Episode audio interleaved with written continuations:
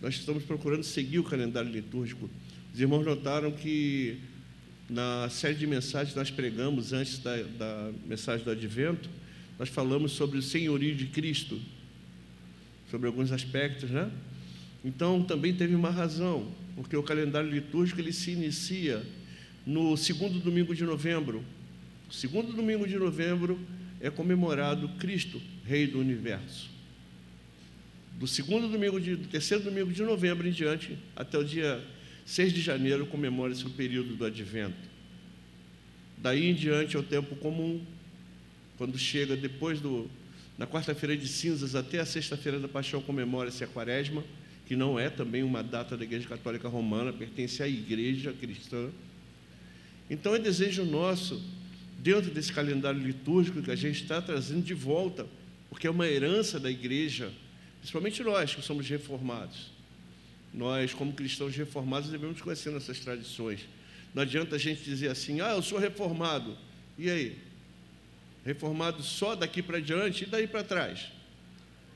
A gente não pode ficar removendo os marcos que as pessoas morreram por eles. Muita gente foi parar na fogueira por causa do protestantismo. Muita gente foi parar em cadeia. Muita gente foi morta.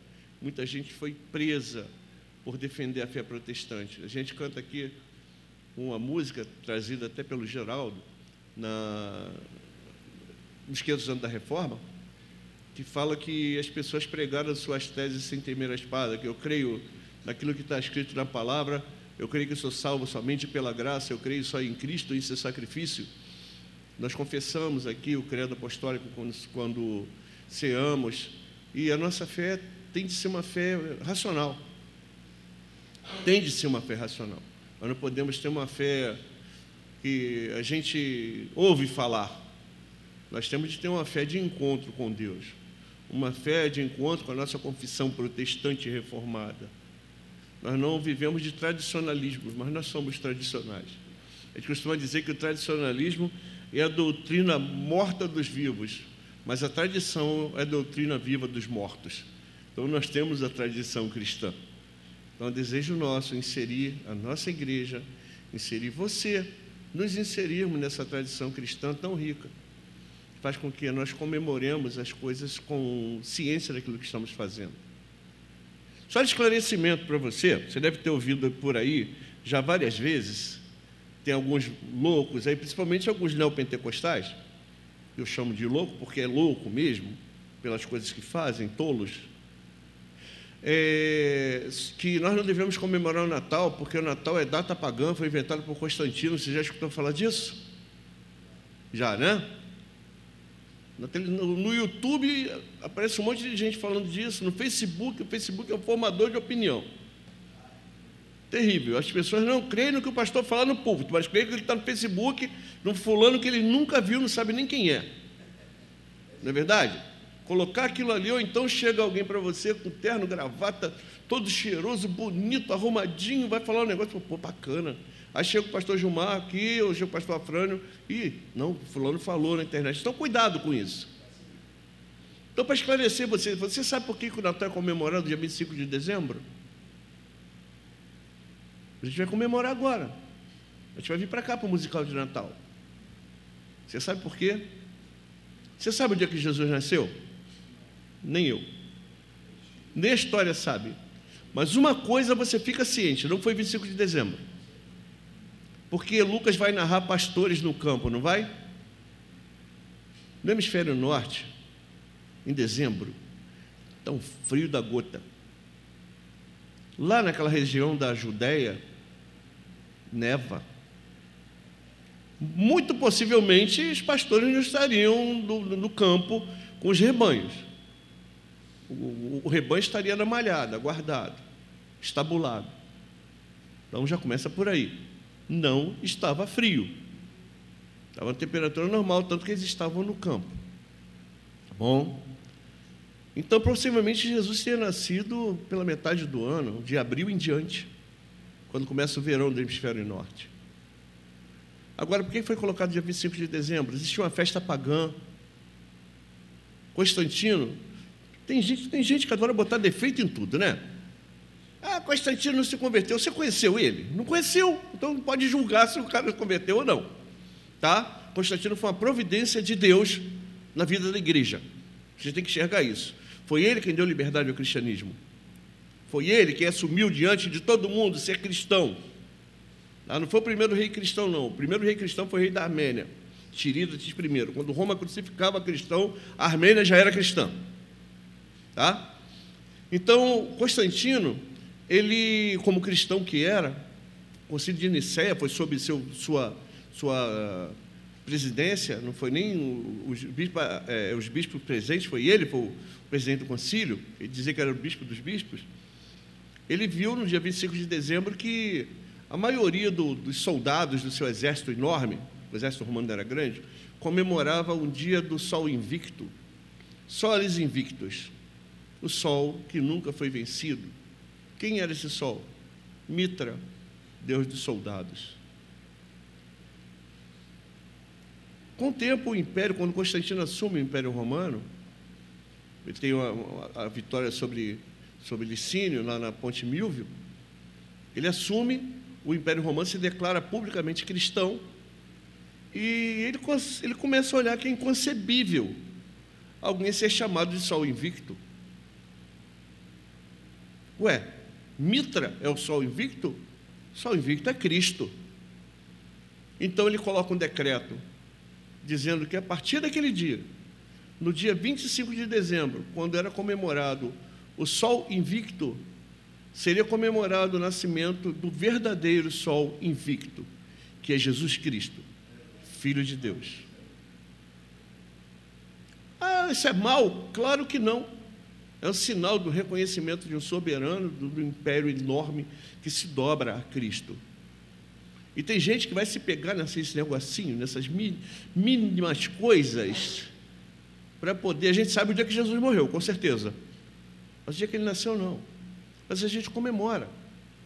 Tem gente que é pregado esse tipo de coisa para poder diminuir o sentido do Natal na tua vida. Então, se você se sente incomodado com isso, querido, não se sinta mais não. Se sinta mais não. O que ele fez foi proclamar ao mundo a fé nascente do cristianismo, dizendo assim: Cristo hoje tem liberdade no meio do império. Ninguém está aqui mais para cultuar um, um falso Deus, um mitra, a gente cultua Jesus Cristo. Cristo é o sol invicto. Cristo é o sol da justiça, como diz a palavra. Tem até um hino antigo chamado Sol da Justiça, Luz do Amor. Não sei se você conhece. Então, sabe essas, essas coisas que a gente tem que trazer para a igreja, porque você merece saber isso, tá? faz parte da tua, da tua é, trajetória cristã. Quero convocar você a abrir tua Bíblia Salmo 2. Aprenderam por que, que, por que, que isso comemora dia 25 de dezembro? E por que nós estamos falando do tempo do advento? Estaremos pregando sobre o advento até o dia 5 de janeiro, que é o domingo da Epifania. A Epifania é manifestação, é quando os magos vão visitar Jesus Cristo como Mateus narra, entregam a ele ouro, incenso e mirra, símbolo de sua, da sua deidade e da sua majestade. Então nós vamos pregar sobre o advento até lá, tá bom? Salmo 2. Diz assim o texto sagrado: Porque se enfurecem os gentios e os povos imaginam coisas vãs. Os reis da terra se levantam e os príncipes conspiram contra o Senhor e contra o seu ungido, dizendo: rompamos os seus laços e sacudamos de nós as suas algemas. Ri-se aquele que habita nos céus. O Senhor zomba deles. Na sua ira, a seu tempo lhe há de falar, e no seu furor os confundirá. Eu, porém, constituí o meu rei sobre o meu santo monte Sião. Proclamarei o decreto do Senhor. Ele me disse: Tu és meu filho, eu hoje te gerei.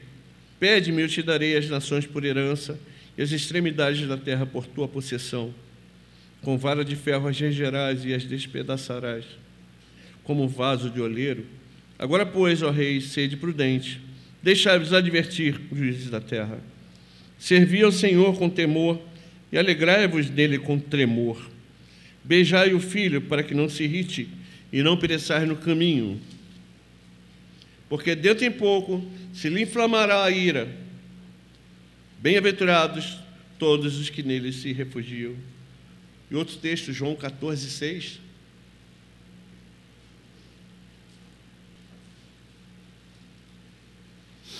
Respondeu-lhe Jesus: Eu sou o caminho, a verdade e a vida. Ninguém vem ao Pai senão por mim.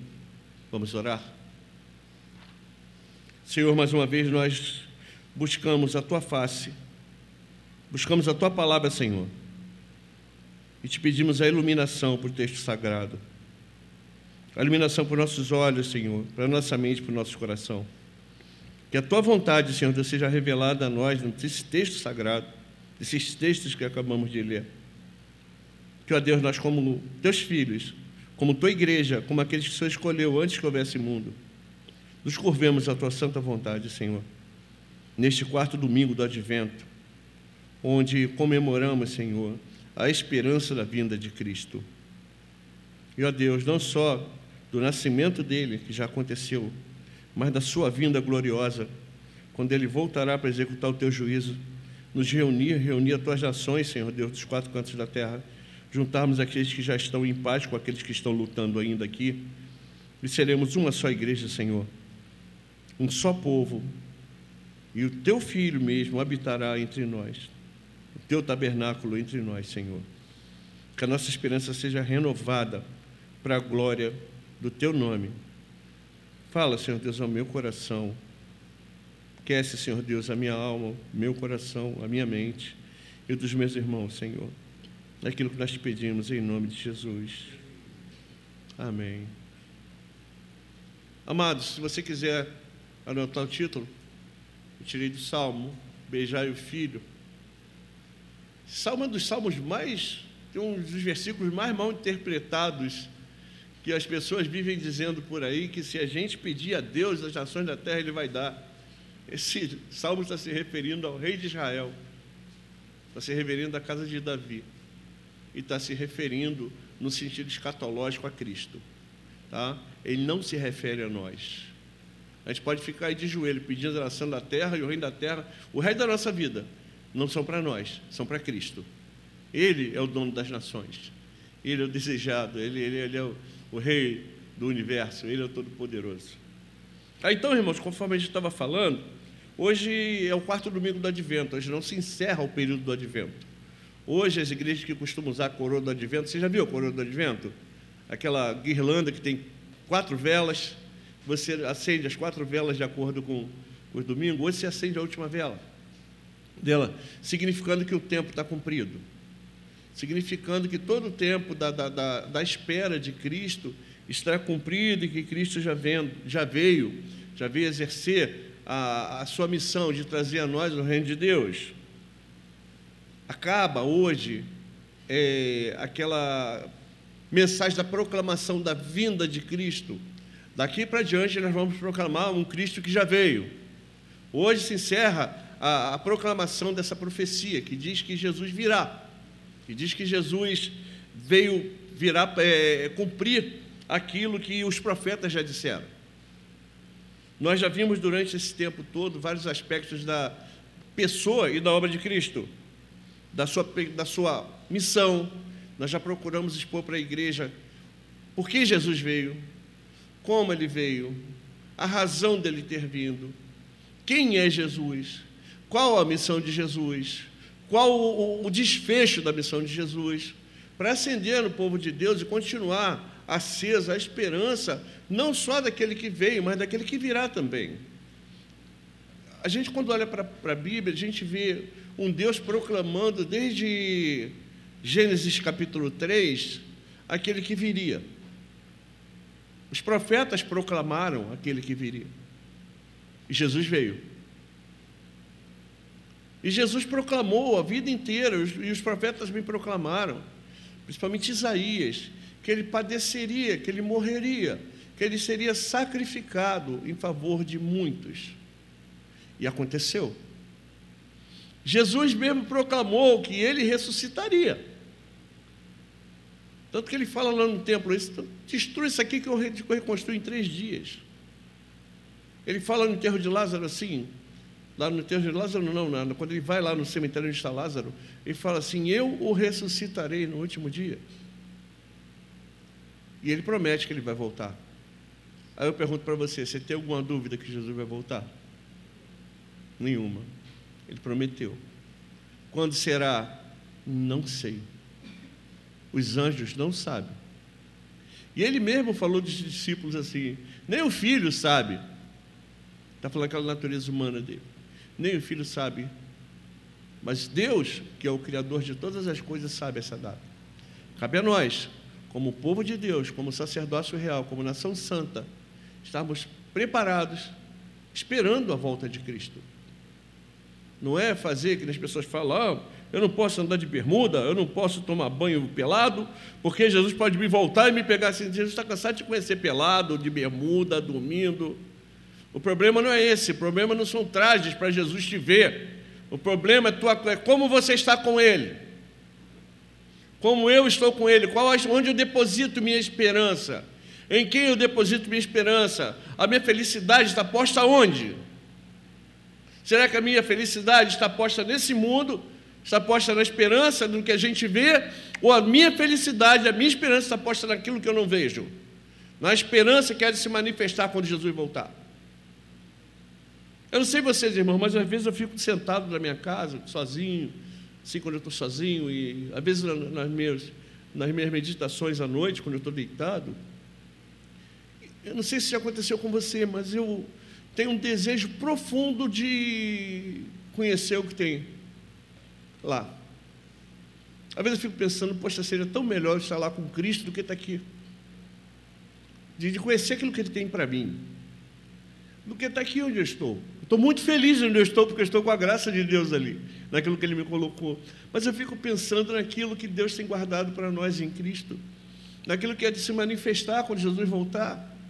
Às vezes dá até uma dorzinha de cotovelo da gente saber que os irmãos já estão lá com Cristo, desfrutando da Sua presença física, estando com Ele ali, face a face, privando daquilo que Ele tem para nós, e nós ainda aqui lutando, né? A nossa luta, até, até a gente, conforme a Bíblia dizer, até o, o autor de Hebreus, até o sangue. Mas a nossa alegria é saber que nós temos esperança, que estaremos junto dele. Tanto quando ele voltar, ou tanto quando nós partirmos o fato é que nós temos de estar preparados. E eu já falei para você: preparado é preparado. Pré-parado. Eu estou parado, aguardando ele voltar. De antemão, eu já estou no, no, como se ele voltasse hoje. As pessoas às vezes acham que preparado é eu fazer minhas malas, ou eu estar ali fazendo sapatinho para a volta de Jesus. A igreja não vive de fazer sapatinho. A gente, quando está esperando o bebê, fica fazendo sapatinho, né? Vai nascer tal dia. A igreja não vive de fazer sapatinho para a volta de Jesus, mas a igreja vive a esperança de Cristo como se Cristo voltasse agora. Seria tão bom né, se ele voltasse agora.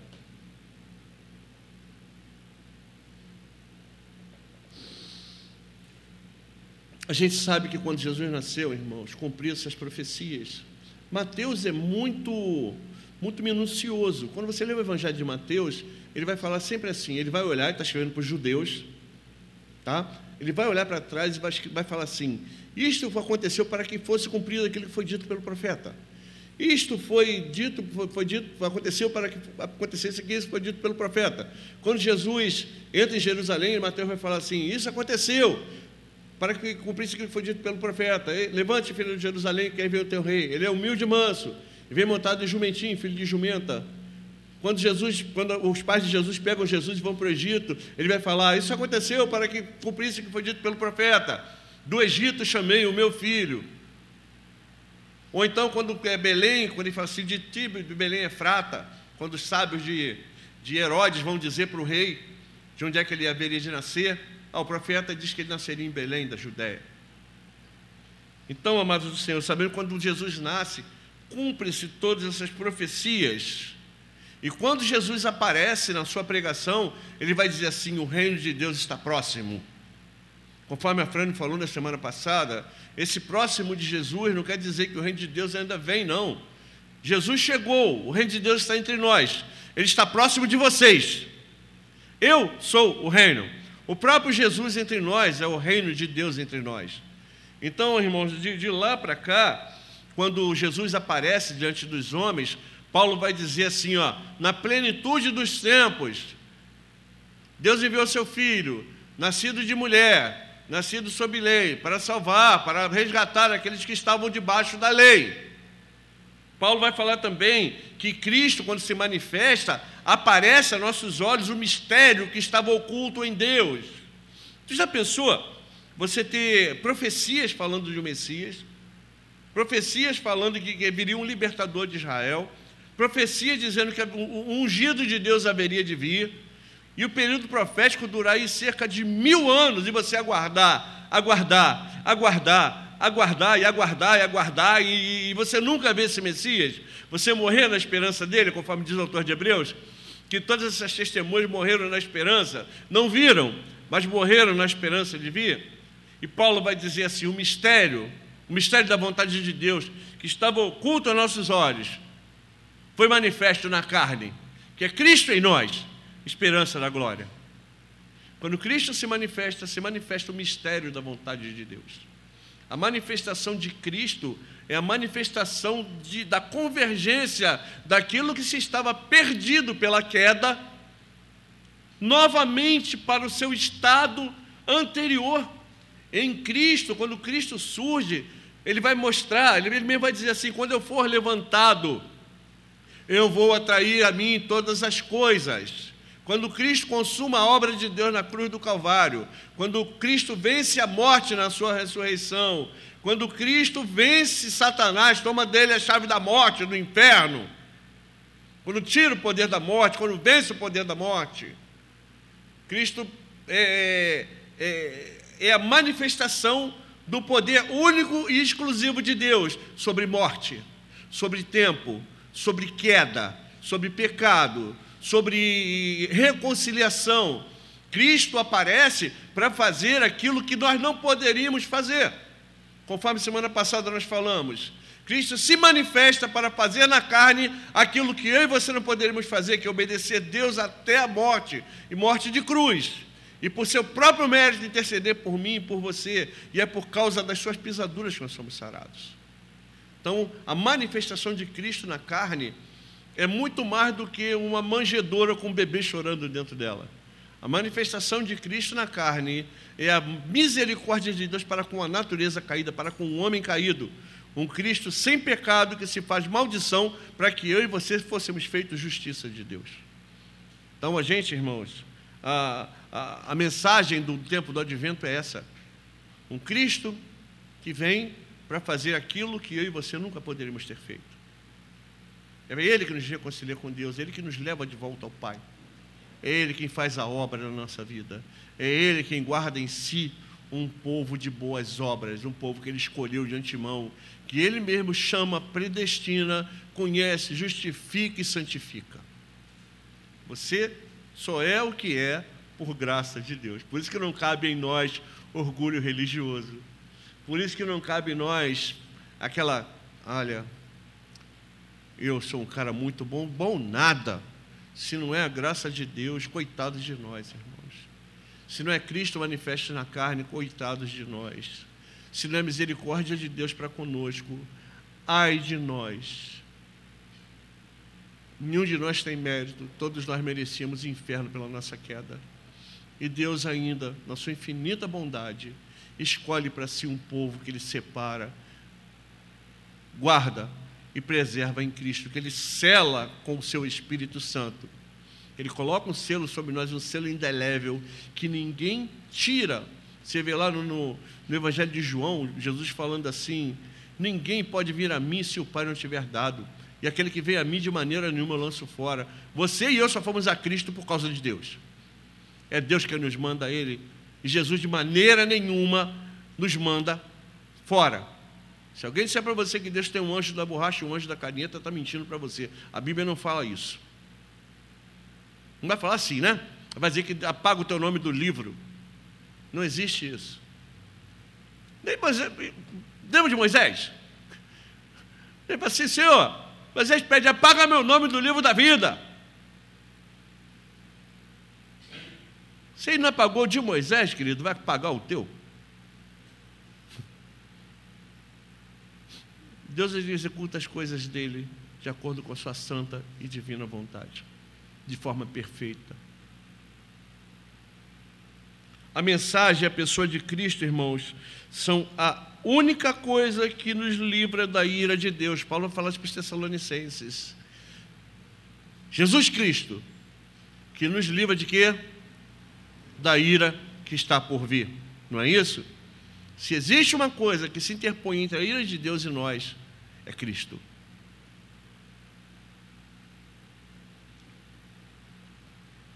Então, se eu rejeito a Cristo, eu rejeito a palavra de Deus. Se eu rejeito a Cristo, se eu me rebelo contra Cristo, eu só tenho de receber sobre mim a ira de Deus.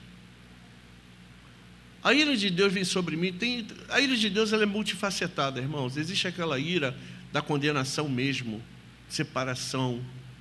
Agora, se eu rejeito a, ira, a palavra de Deus para seguir meu próprio caminho, você fica ciente que a ira de Deus vai vir sobre você. Não para te condenar ao inferno, mas para te corrigir, porque Deus não coaduna com pecado. Deus não, ele não é, coopta com o meu pecado. Deus é santo, eu sou errado. Então, se eu escolher um outro caminho, que não seja o caminho do Senhor, que não seja o caminho da palavra do Senhor, você pode crer que a ira de Deus vai vir sobre mim vai vir sobre você se fizer a mesma coisa. Não se engane. Não pega o texto de Tessalonicenses e dizer que Jesus Cristo me livra da ira achando que a ira que eu posso viver do jeito que eu quero. Não posso. Eu não posso. A ira que está falando ali é a ira da condenação. Mas a partir do momento que eu conheço a Cristo, que eu confesso esse Cristo nascido, que eu confesso essa esperança em Cristo, que eu confesso essa esperança na volta de Cristo, que eu digo crer nesse Cristo que veio, manifesta na carne para me reconciliar com Deus, se eu deixo as coisas que Ele deixou para mim, para seguir o meu próprio caminho, eu sei que a ira de Deus vai vir sobre mim. O texto está falando sobre isso. Nós vamos ver daqui a pouquinho. Então o texto vai apontar para uma realidade de misericórdia e de juízo, de solução para a humanidade e de punição para aqueles que não dão atenção a Cristo. Por que, que a gente prega sobre isso, irmãos? Porque se a gente está pregando sobre o advento, a gente não pode de, dissociar Jesus do mandado de Deus. A gente não pode dissociar Jesus da palavra. A gente não pode dissociar Jesus da vontade de Deus. Se Jesus veio, manifesto no tempo, para salvar aqueles que estavam sob lei, para reconciliar o homem com Deus, como é que nós vamos continuar vivendo como pessoas caídas após termos a certeza daquele que veio? Como é que nós dizemos que nós dizemos que confessamos a Cristo e queremos continuar a viver segundo a nossa natureza caída? Nós não podemos, nós temos obrigação moral. Nós temos obrigação para com Cristo, obrigação para com Deus de viver sob o seu mandado, de viver sobre aquilo que Ele tem para nós. Nós somos indesculpáveis. Todo domingo a gente prega aqui Cristo crucificado diante dos nossos olhos. Nós já o contemplamos. E se deixarmos esse Cristo crucificado por vontade de Deus, antes que houvesse mundo, no qual nós somos escolhidos, lavados, remidos, santificados, predestinados, separados, guardados, preservados e, resgatados no último dia, por causa do selo que Deus põe sobre nós, se nós desprezarmos isso, nós estamos em franca colisão com a vontade de Deus. Terrível coisa, irmãos. Não adianta nada a gente comemorar Natal se a gente está em colisão com as coisas de Deus. Não adianta nada eu falar para você Feliz Natal, se o meu Natal não tem significado, se eu não entendo o sentido desse Natal, se eu não entendo o sentido da encarnação, se eu não entendo o sentido da misericórdia de Deus, se eu não entendo o sentido daquilo que Deus é, daquilo que Cristo é, com Deus não se brinca, com Deus, de Deus não se zomba. O texto vai situar a gente numa realidade que se a gente for prestar atenção nele, as pessoas pegam só por isso que eu falo, um versículozinho isolado. Lê o salmo todo para ver o que, que o salmo está falando. De quem ele está falando? Está falando de um, de, um, de um Messias, está falando de um ungido de Deus, de um Deus poderoso e de nações ímpias, de pessoas ímpias que se voltam contra a vontade de Deus. Então nós vamos ver no texto aqui o que, que o texto está dizendo, para que isso venha para a nossa vida. Está falando para os governantes de antigamente? Sim.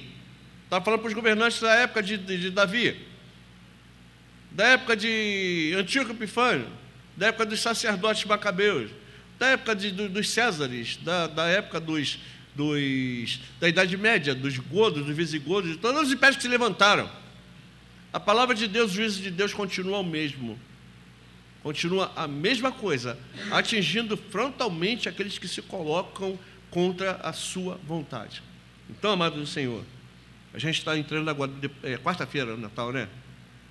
Terça-feira a gente vai estar aí com a mesinha lá cheia de bacalhau, bolinho de bacalhau, bacalhau assim, bacalhau ali, aquele garrafão de, de cantina da serra. Lá, né? Todo feliz, que a gente comprou com o décimo terceiro. E aí, será que a nossa, a nossa alegria se resume a essas coisas? Ou se resume a conhecermos o Deus da palavra? Vamos ver?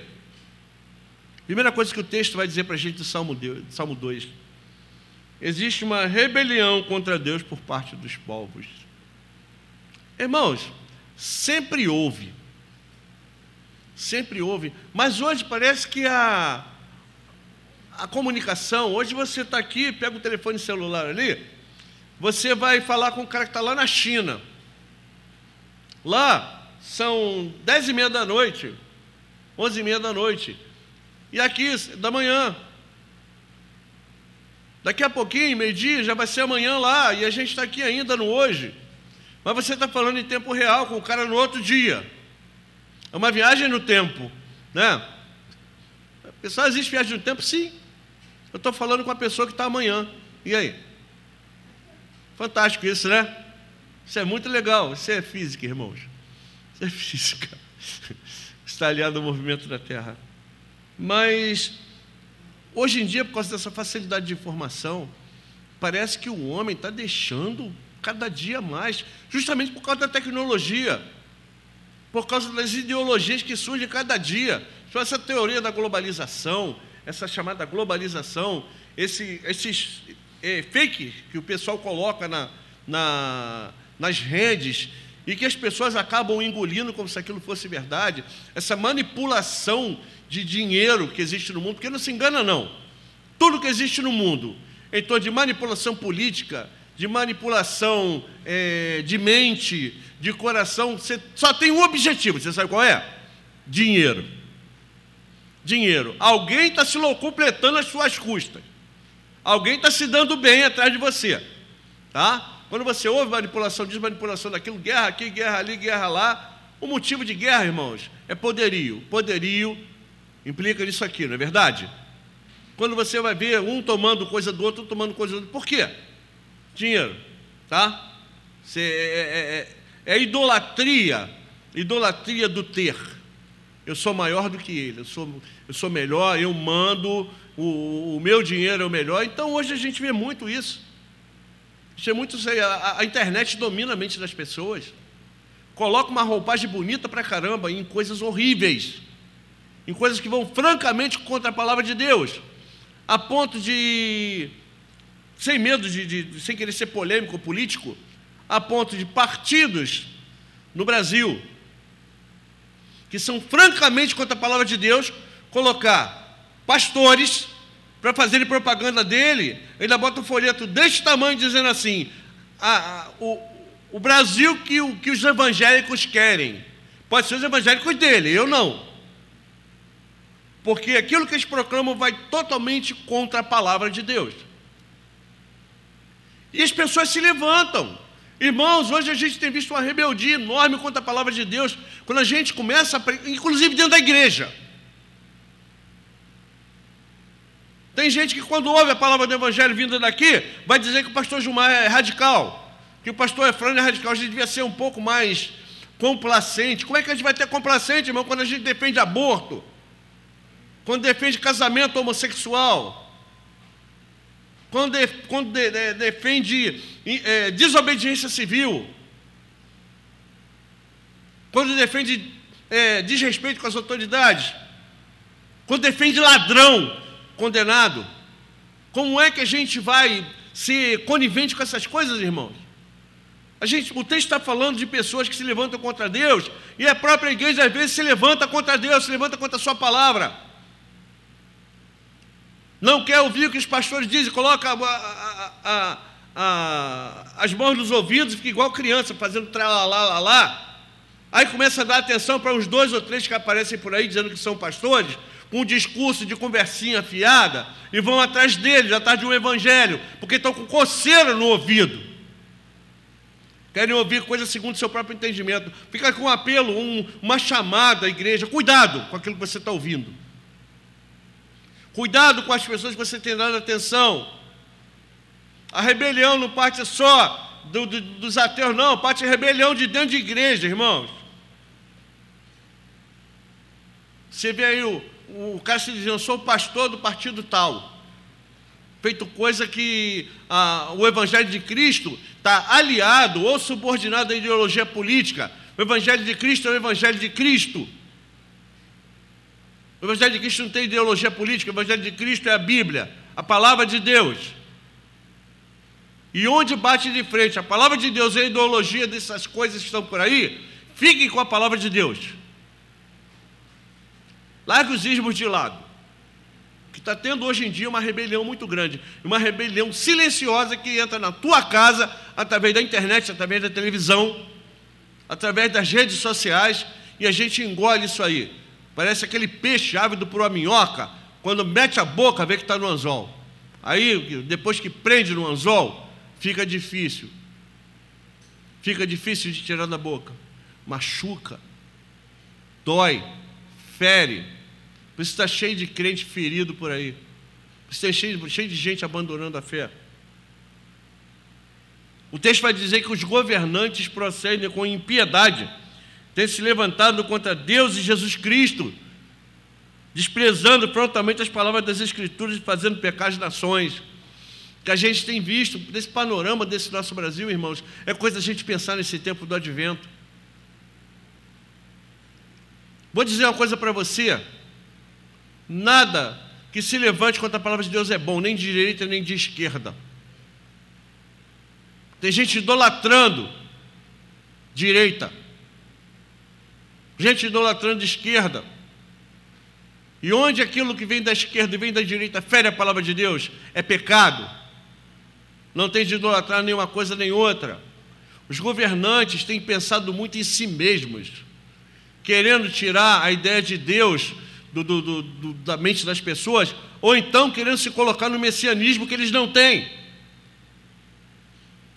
querendo se colocar como substitutos de Deus. Se a gente começa a idolatrar governante ímpio, quando a gente começa a desejar que governantes ímpios tomem conta do nosso país, nós estamos desejando que os poderes satânicos tomem conta da nossa terra. A gente começa a desejar que, que, que poderes das trevas venham a governar sobre nós. Nós vamos começar a desejar que nem na parábola de Jotão, governa sobre nós, espinheiro. Já viu isso no livro dos reis? Então se ajunta sobre meus galhos. Às vezes a gente chama espinheiro para governar sobre nós, irmãos. Nos juntamos debaixo dos galhos dos espinheiros. A palavra de Deus está dizendo assim: esses caras, esses governantes, procedem impiamente, e por causa do, do, procedimento ímpio desse povo, desses caras, vão fazer com que o povo se rebele contra Deus. Por isso, irmãos, que a gente, como povo de Deus, tem que ter os olhos na palavra, a mente na palavra, o coração na palavra, os ouvidos abertos para a palavra, não desprezar a profecia que vem do púlpito, não desprezar o, o ensino da palavra de Deus vindo da escola bíblica.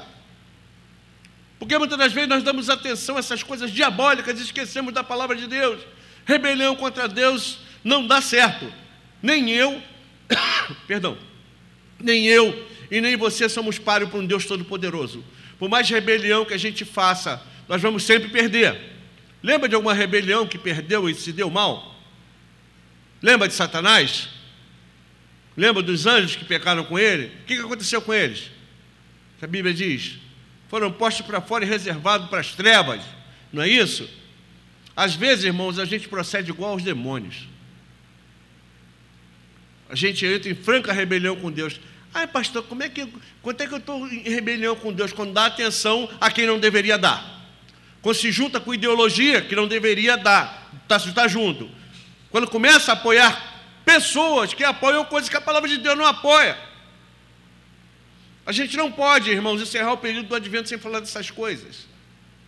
Onde é que está a minha esperança? Onde é que está a tua esperança? Em Cristo ou nas coisas? Onde é que está a minha esperança? Está no advento de Cristo ou nas ideologias dos ímpios? Como é que eu vou ter esperança em Cristo? Aguardar a Cristo, aguardar a volta gloriosa de Cristo, a justiça de Cristo, quando eu defendo pessoas que defendem aborto. São contra a pena de morte, mas defende aborto. Impressionante isso, né?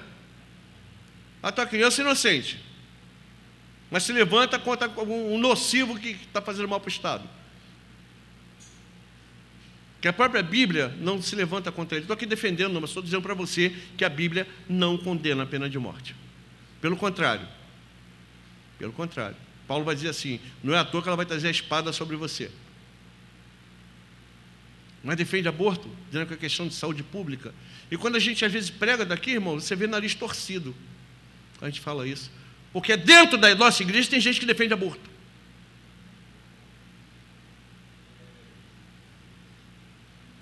Pastor, está tá chativo? Sim. Irmãos, eu, olha, irmão, eu estou numa fase da minha vida, sinceridade. Só assim, se você ficar, ficar com raiva de mim pelo que eu falei, fica, não tem problema nenhum. Você vai ficar com raiva de Deus, não é de mim, não. Porque o que a gente está falando aqui é não está na palavra. Eu não posso agradar você e desagradar a Deus. Não posso, porque aquele que se faz amigo do mundo se faz inimigo de Deus. Ou eu me faço amigo de Deus, ou eu me faço amigo do mundo. Se eu me fizer amigo do mundo, eu estou sendo contra Deus. Aí fica na tua frente, o que, que você vai querer? Ser amigo do mundo? Trazer para você aquilo que o mundo diz que é legal? Ou ser amigo de Deus?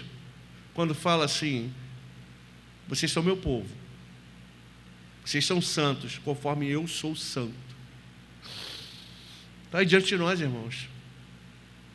Eu não, eu não. Eu continuo reformado. Eu acho que nós não temos livre-arbítrio. Mas nós temos, dentro da nossa liberdade, uma escolha. Nosso livre-arbítrio não está na questão da salvífica. Eu não tenho escolha se você é salvo ou não. É Deus quem convence você. Agora, na sua liberdade cristã, querido, você tem liberdade sim. Eu posso querer comer esse papel aqui, não posso? quiser comer papel, você vai me pedir? Nem Deus. Mas se eu quiser comer, vai, é papel ruim para caramba, já comi papel. Muito ruim. Ou então eu tenho, eu tenho liberdade para chegar ali e beber um refrigerante quente. Vai me fazer mal. Mas eu posso fazer isso. Deus não vai me proibir disso. Agora, que escolhas a gente tem feito na nossa vida cristã, irmãos? Vou dizer para você com muita propriedade. Mais da metade de nós abandona a palavra de Deus para dar atenção à sua própria razão. Mais da metade de nós. Então, cuidado, tua razão é mentirosa. A palavra de Deus é verdadeira. Passa tudo. A, cai a erva, murcha-se a flor. Mas a palavra de Deus permanece o quê? Permanece o quê? Eternamente, né? Então você vai dar atenção para quem? Para mim ou para a palavra de Deus? Porque se eu der a opinião do Gilmar para você, você pode esquecer porque o Gilmar é caído. Agora, a palavra contra a palavra de Deus não tem argumento. Está sendo exposta diante dos teus olhos. O texto também vai dizer o seguinte: que Deus se ri. Olha só.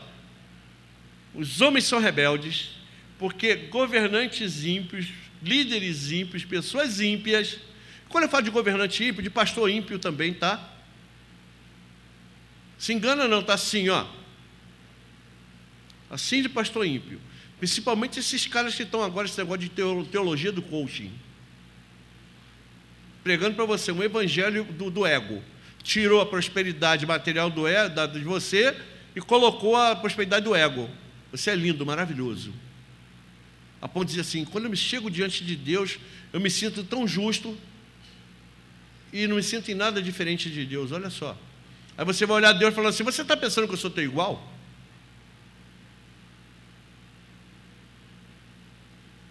E a pessoa voltando lá. Olha que coisa linda que Fulano Beltrano falou. Por isso que eu falo, irmãos. Só governantes não. Caras se dizem pastores, querendo desviar você da palavra. Olha para a cruz de Cristo, olha para o advento de Cristo, olha para a pessoa e obra de Cristo. Vê a resposta que a gente está dando para ele. Quer saber o que, que acontece? O texto vai dizer que Deus ri e zomba deles. A gente não zomba de Deus, não, mas Deus se ri desses caras. Sabe por que, que Deus se ri? Porque não tem ninguém que possa ir de encontro a Ele. Terrível coisa quando as pessoas acham que podem peitar Deus não pode, Ele é todo-poderoso, eterno, imutável, causa de si mesmo, indivisível, Pai da eternidade, Criador de tudo, causa de si mesmo. Agora, como é que nós vamos bater de frente?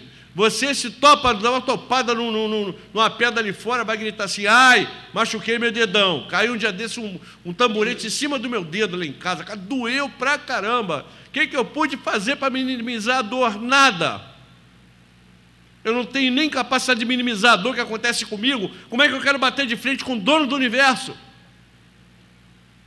Às vezes teu filho está passando mal, cheio de febre, né? Já aconteceu isso contigo? O neném está passando mal, você querer trocar de lugar, você querer minimizar a febre do bebê. Pode fazer alguma coisa?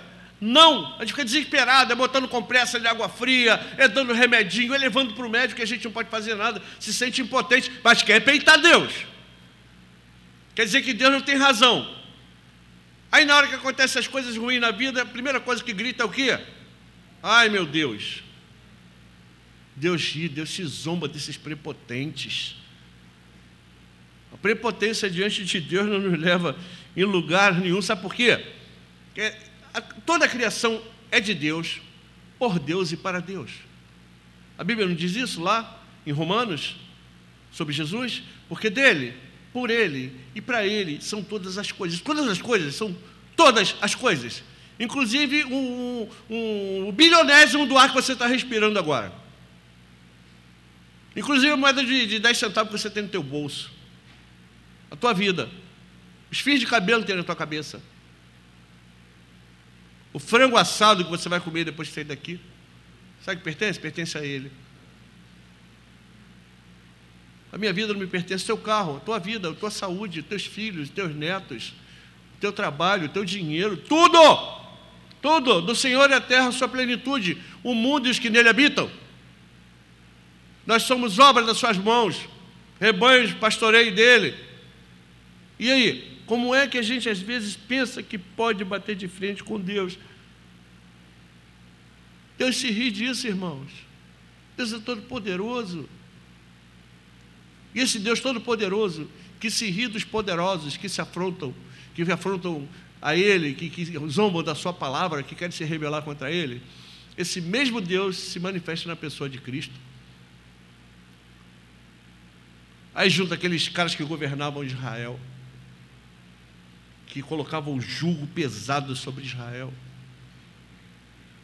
Aí vem Jesus, humilde, manso, e detona eles. Quantas vezes você já viu Jesus detonar os escribas e fariseus no Evangelho? João, Mateus e Lucas, você vê se direto.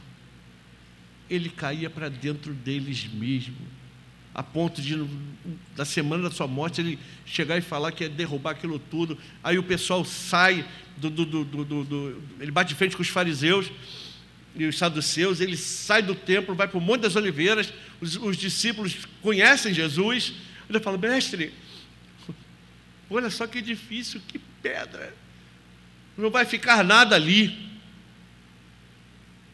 não vai sobrar nada. Tem o que do templo de Jerusalém hoje? O judaísmo é uma religião morta, sem esperança messiânica.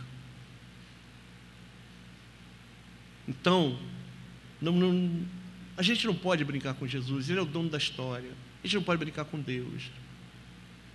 Quando a gente olha para a história do homem, a gente vai ver um Deus que trabalha sempre em função da volta de Cristo. Reinos levantados, pessoas levantadas, sistemas levantados, tudo debaixo daquilo que a palavra de Deus nos diz.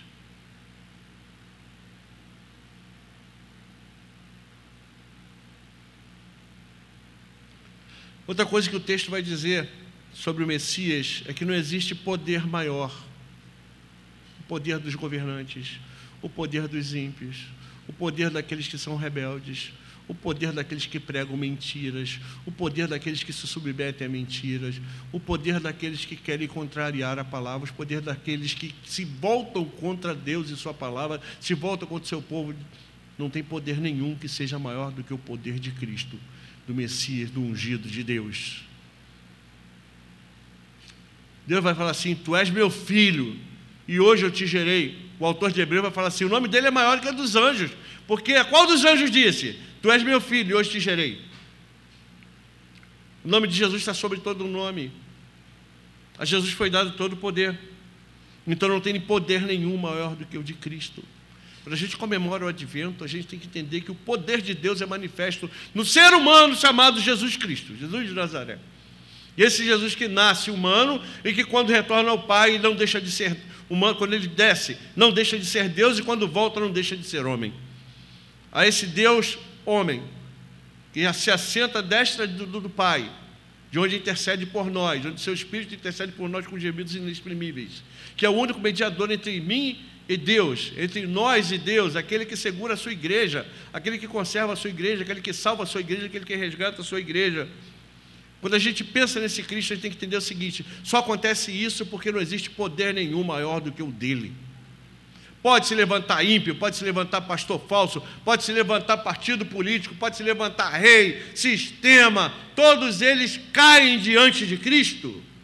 Não existe nada que possa sobrepujar o poder do Messias, do escolhido de Deus. Para isso ele é o Messias, para isso ele é o Cristo. Não existe ninguém além dele. É nele que todas as coisas convergem na plenitude dos tempos. É ele quem foi levantado. E a minha vida, a tua vida, o destino da humanidade convergem para Cristo. As nações são dele.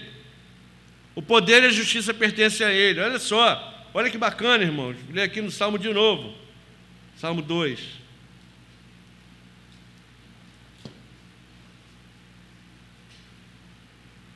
Não, estou querendo me livrar desse caderninho do Vasco, tá? Não repara, não. Estou querendo me livrar dele. É, não, não é não, não é não. Não é não. Olha aqui. Ó. Versículo 6 em diante. Eu, porém, constituí o meu rei. A princípio está falando de Davi, tá?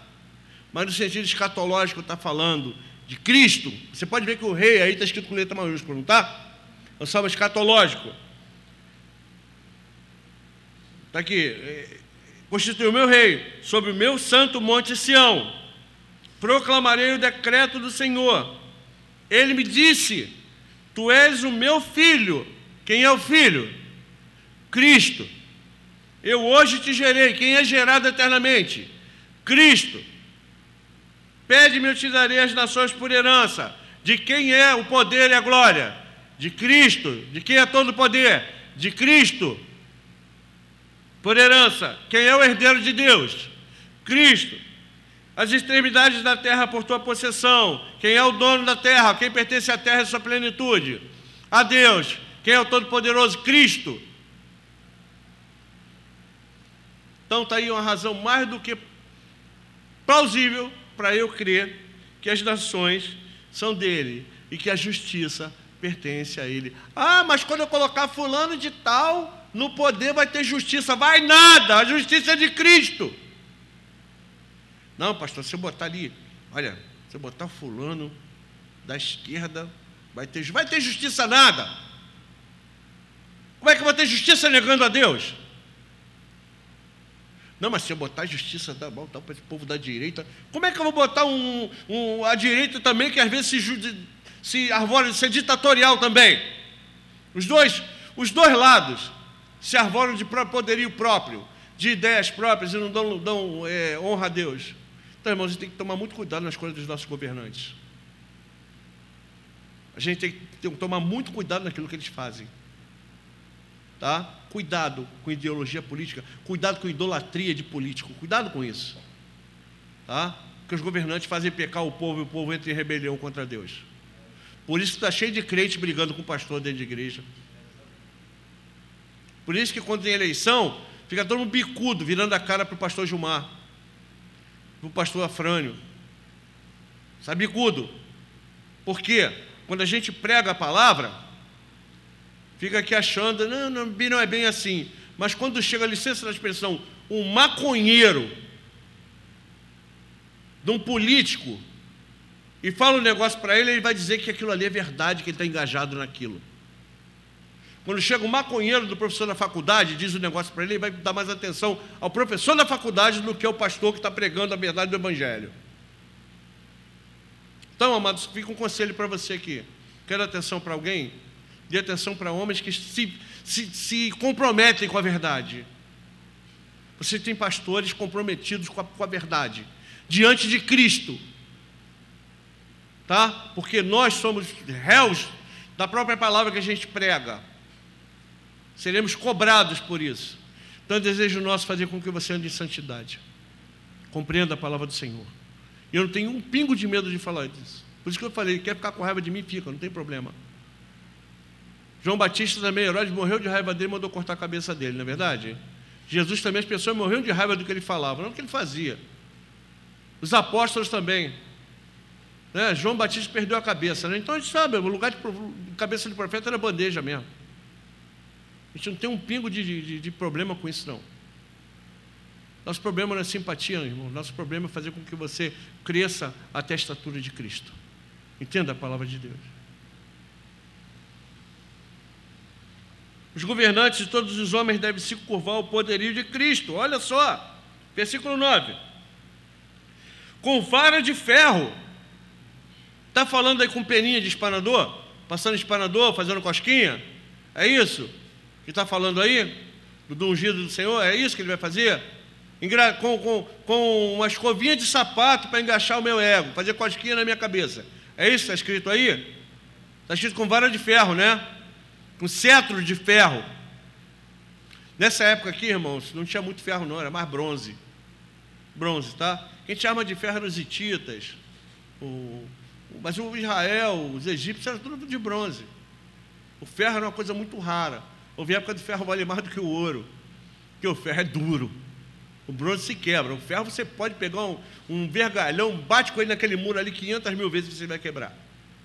Para tu quebrar uma vara de ferro, tu tem que ficar ali, ó, fazendo pressão sobre ela, e é muito difícil de quebrar. Não quebra. Então está dizendo que é vara de ferro. As regerais de fazer o que? Reações que se desviam da palavra. O que está escrito aí? Despedaçarás. Então, sistema nenhum político que se volta contra a palavra de Deus fica de pé. Ideologia nenhuma. Sistema religioso nenhum que contaria a palavra de Deus fica de pé. Só fica de pé aquele que guarda a palavra. Aquele que Cristo despedaça. Tu lembra, está falando do vaso do olheiro, você lembra de alguma coisa aqui? Lembra de Jeremias? Aqui o Salmo está falando, né, antes de Jeremias, que ele despedaça como o olheiro. Como o olheiro. Depois você vai ver lá em Jeremias, o olheiro despedaçando o vaso e fazendo outro.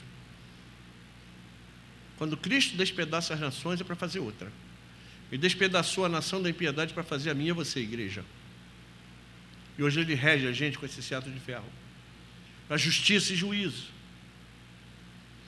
Agora, pois, olha o conselho que ele dá para os reis. Sede prudentes. Isso serve para você também. Tá? Falando dos reis, mas diz assim: igreja, seja prudente, pastores, sejam prudentes, líderes, sejam prudentes. Pessoas, sejam prudentes. Povo do advento, seja prudente. Por quê? Deixai de advertir, juízes da terra, está falando para os magistrados. A gente tem visto aí uma corte brasileira, uma Suprema Corte fazendo vergonha. Mas não, não, não, não liga não, irmãos, isso é por pouco tempo. De Deus não se zomba. Aquilo que o homem semeia, ele colhe. Nós já falamos isso semana passada. Aqui está dizendo, para os magistrados da terra deixarem se é, advertir. Mas não é só para eles não, a nós também. Porque muitas das vezes nós endurecemos o nosso coração. Nós não damos essa palavra de Deus, nosso coração fica duro. Pior que o coração do magistrado. Ser, aí a recomendação dele, uma ordem, não é recomendação. Servir ao Senhor. Não sirva a si mesmos. Não sirva seus interesses. Não sirvam as suas vontades. Sirvam ao Senhor. Com tremor. E alegrai-vos nele. Lembra de Paulo falando os filipenses? Alegrai-vos. Alegrai-vos, não é isso? No Senhor. Então temos que alegrar. Com temor e tremor. Não é isso que Paulo fala? Também o temor e tremor. Alegrar em quem? Alegrar no, no, na ideologia? Alegrar no governante ímpio? Alegrar no pastor que prega coisa para te agradar?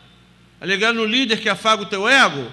Ou alegrar-se no Senhor, que muitas das vezes vem com a vara de ferro em cima da gente, nos despedaçando e nos fazendo outro? A gente tem que parar de pensar no Jesus, aquele Jesus amiguinho, irmão.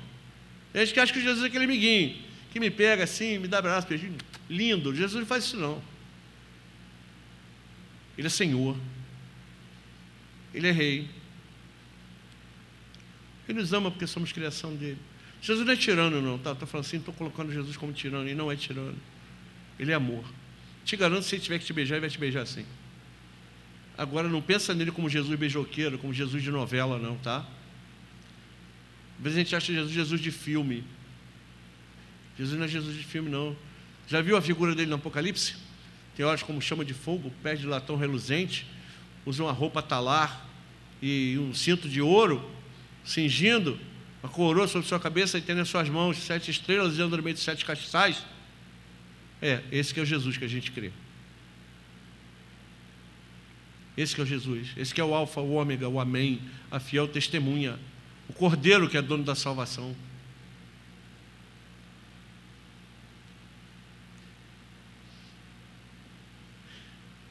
A falta de reconhecimento e adoração de Cristo provoca a sua ira contra nós. Olha só esse, esse, esse versículo aqui, o 12. Beijai o filho, para que se não irrite. Ah, então Cristo fica irritado, né? Ah, não, Jesus é bonzinho. Ele pegou lá um. Lê o Evangelho. Irmãos, a gente às vezes afirma a figura de Jesus, Jesus não é. O advento, a gente está esperando Jesus da, da Escritura. Não é adjunto da nossa, o, o Jesus que, que é o, o, o, Jesus da nossa mente, do nosso, do nosso cérebro, não. É Jesus das Escrituras. O Jesus das Escrituras detona os fariseus. O Jesus das Escrituras bate de frente com o sistema religioso. O Jesus das Escrituras cai de, de, de pau quem está errado. Já leu Mateus? Já leu Mateus? Que ele fala assim: na cadeira de Moisés se assentam os escribas e fariseus aquele texto chama de hipócritas. Ai de vós, fariseus, hipócritas, hipócritas, hipócritas. Ele não tinha medo de bater de frente com o sistema religioso, que eram governantes do país dele, que levavam o povo a pecar. E falou assim: vocês andam o mundo inteiro para fazer um prosélito, quando consegue fazer dele mais filho do inferno que vocês. Você é de vós que vocês fecham a porta do reino, vocês não entram, não deixam ninguém entrar. Tá? Então Jesus fica irritado, não fica? O texto hebraico vai dizer assim: beija o filho porque ele está com raiva. O texto hebraico diz literalmente isso. Beija o filho porque ele está com raiva. Ou seja, irmãos, a falta de adoração a Cristo provoca sua ira. E ao invés de ele nos livrar da ira vindoura, ele vai derramar sua ira contra nós. Quando a gente não reconhece quem Cristo é, quando a gente não reconhece o Cristo das Escrituras, quando a gente não reconhece a palavra de Deus, quando não reconhece a vontade de Deus sobre a nossa vida, a ira de Cristo vem sobre nós.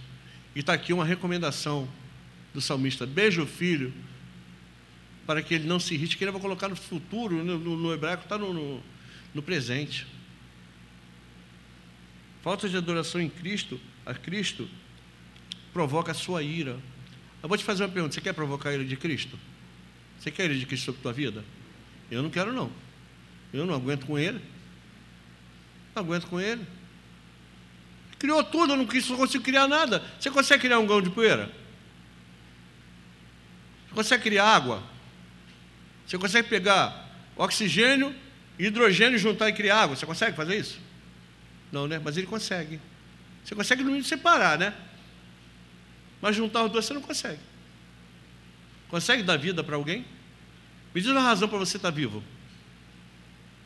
Humanamente falando, me dá uma razão para eu e você estarmos vivos. Física, uma razão física, biológica para nós estarmos vivos. Tem nenhuma. Não tem nenhuma. O que nós somos vivos, nós vamos ser mortos. O morto tem o mesmo número de órgãos que eu e você. O morto, se você, eu morrer agora, eu vou continuar. Aqui que você está vendo. Só não vou estar vivo. Não vou estar vivo por quê? Porque Deus não quer. Ele é quem dá vida, Ele é quem tira. Não tem razão para eu estar vivo, você estar vivo. É Ele. Então beijai o filho para que não se irrite e não pereçais no caminho. Porque dentro em pouco se lhe inflamará, lhe inflamará a ira. A primeira vinda de Jesus foi como para trazer o reino, pregador, sacerdote. A segunda dele vai ser como juiz, tá? Ele mesmo vai falar, em João. O pai não vai julgar, mas ele entregou todo o juízo na mão do filho. Palavra de Deus vai dizer em Isaías: justiça e juízo são a base do seu trono. Quando Jesus voltar, ele há de julgar. Jesus não, Jesus não está aí para fazer graça com ninguém. Jesus é, o, é a manifestação da justiça de Deus. E aguardamos a manifestação dessa justiça. Jesus voltar, vai voltar em glória. Porque dentro em pouco se lhe inflamará, inflamará a ira. Quando é que isso vai acontecer, irmãos?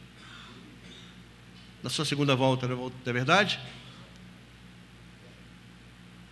E termina com o quê?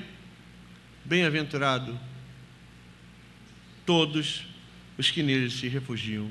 E aí, está diante de você a escolha. Você vai se refugiar nas ideologias, nos governantes ímpios, nas promessas políticas, nos evangelhos que se pregam por aí, ou no Cristo, Filho de Deus? No Rei, nós temos de beijar para que não se irrite. Na manifestação de Deus, naquele herdeiro de Deus, que tem a possessão de todas as coisas. Lá em João, Jesus vai declarar assim: Eu sou o caminho, não tem outro. Eu sou a verdade, não tem outra verdade. Eu sou a vida, não tem outra vida. E aí, irmãos, o que, é que nós vamos fazer diante desse evangelho terrível que é pregado a nós? Vamos aguardar o Cristo da nossa mente, o Cristo das nossas ideologias, o Cristo da nossa religiosidade ou o Cristo das Escrituras? Vamos continuar a dar atenção a governantes ímpios? Vamos continuar com rebeldia para com Deus? Ou vamos beijar o filho porque ele está com raiva dessas coisas? E nos refugiarmos nele? É advento, irmãos. Advento sem Cristo, sem o Cristo das Escrituras, é inconcebível. Qual Cristo você está esperando? O Cristo bonzinho ou o Cristo que manifesta a ira de Deus? eu sei que o Cristo que vai ver é o Cristo que manifesta a ira de Deus. Tem um mural lá, na, encerrando, um mural lá na Capela Sistina. Interessante. Michelangelo pintou. Juízo final. Mostra Jesus em toda a sua ira, trazendo em suas mãos as marcas dos seus pés, do seu lado, uma cicatriz do lado direito, sobre as nuvens. Do seu lado, Está Maria. Maria, cobrindo o rosto, olhando para trás. Como quem diz assim: posso fazer nada. Do outro lado está João Batista apontando para ele. Seus santos. Abaixo dos santos, os patriarcas, os, os, os pais, os profetas. E lá embaixo, a separação entre os perdidos. Nitidamente. Juiz de Deus, juiz de Cristo. O inferno é um inferno fantasioso, mas é uma representação humana. Eu creio nisso quando eu olho para aquilo lá. Essa volta gloriosa de Cristo. Cristo e Cristo está com cara de bonzinho naquele mural, não. Você pode ver, está até sem barba. Meio gordinho, sem barba. E ele vem infamado com o dedo para cima assim, descendo a barreta. Que Cristo que a gente está esperando, irmãos? Só que esse Cristo que é infamado da sua ira vai dizer para você assim: Vinde benditos do meu Pai, possui por herança o reino que está preparado para vocês desde a fundação do mundo. O Cristo da justiça é o Cristo da misericórdia. Justiça para quem se perde, misericórdia para nós. Então, aguardemos o Cristo, o Filho, beijo Filho, para que você não pereça. Vamos orar? Senhor, nós ficamos aqui, Senhor Deus, extasiado quando a gente vê esse salmo. Que a gente vê, Deus, que nós não temos um, um Deus que brinca, nem um Cristo de brincadeira. Mas temos um Cristo que, por tua autoridade, exerce juízo. A quem é dado todo o poder no céu e na terra, que nós temos de adorar para que ele não se irrite e não exerça sua justiça contra nós. Que a tua igreja não seja conduzida por coisas, Senhor, por governantes ímpios, por ideologias ímpias, por religiosidade ímpia, Senhor, mas seja conduzida pela tua palavra nós aprendamos a contemplar a tua glória, Senhor, com temor e tremor. Que vivamos pela tua palavra, Senhor Deus, para a glória do teu nome. Convença-nos, Senhor Deus, pela tua palavra, não pela nossa prédica, nossa sabedoria humana, porque isso aí não leva ninguém a nada, mas pela tua palavra, pelo teu espírito, Senhor. Para que nós sejamos convencidos do nosso pecado, da tua justiça e do teu juízo, Senhor. Conserva-nos, Senhor Deus, junto de ti. Que nós não venhamos a ser, ser pessoas ímpias para que o Senhor não zombe de nós que a tua ira não nos atinja, Senhor. Guarda-nos em Cristo. Que nós tenhamos confiança naquele que nos salva, que nos livra da ira vindoura, que é Cristo. Que aprendamos a ter em nosso coração temor e tremor por Ele, Senhor. Guarda-nos, Senhor Deus, a nossa oração em nome de Jesus. Amém.